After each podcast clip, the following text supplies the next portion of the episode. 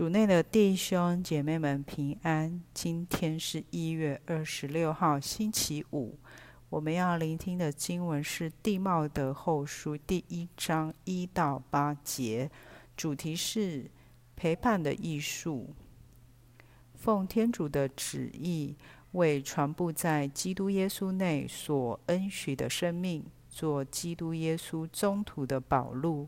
致书给可爱的儿子蒂茂德，愿恩宠、仁慈与平安由天主父和我们的主基督耶稣赐予你。当我在黑夜白日的祈祷中不断地怀念你时，我就感谢我继祖先以纯洁的良心所服侍的天主。我每想起你的眼泪，我便渴望见你，为叫我满心喜乐。我记得你那毫无虚伪的性德，这性德首先存在你外祖母罗伊和你母亲欧尼克的心中，我深信也存在你的心中。为了这个缘故，我提醒你，把天主。借我的副手所赐予你的恩赐，再炽然起来，因为天主所赐给我们的，并非怯懦之神，而是大能、爱德和慎重之神。所以你不要以给我们的主作证为耻。也不要以我这为主被囚的人为耻，但要依赖天主的大能，为福音同我共受劳苦。释经小帮手，蒂茂德年纪轻轻就被保禄托付领导厄弗所的教会，当那里的基督徒之牧者。然而，初期教会因为还在琢磨自己的身份，地茂德自然需要面对和处理基督徒团体在生活中必须面对的问题和争议。为此，保禄写信鼓励地茂德，并给他一些宝贵的忠告。从保禄的信函中，我们可以看到。保禄的言语充满了怜悯、爱意和温和，而不是要求、责备和批判。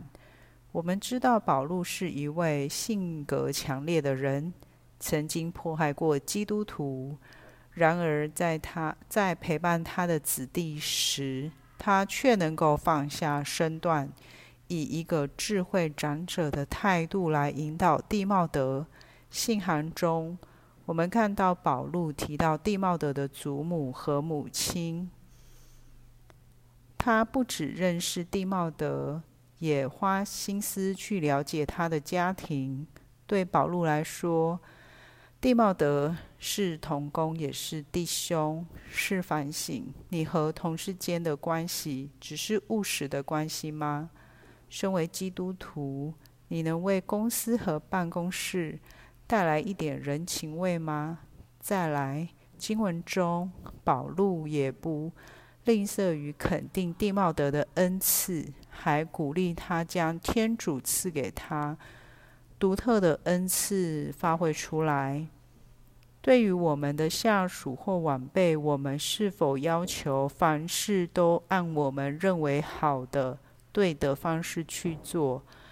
而不鼓励他们贡献自己的想法或意见呢？或许很多年轻人自信不够，不敢尝试新的事情，就是因为长辈不给他们足够的空间和机会去思考、去表达自己的想法，并试着以他们认为最好的方式解决问题。保禄的信任让蒂茂德慢慢成长。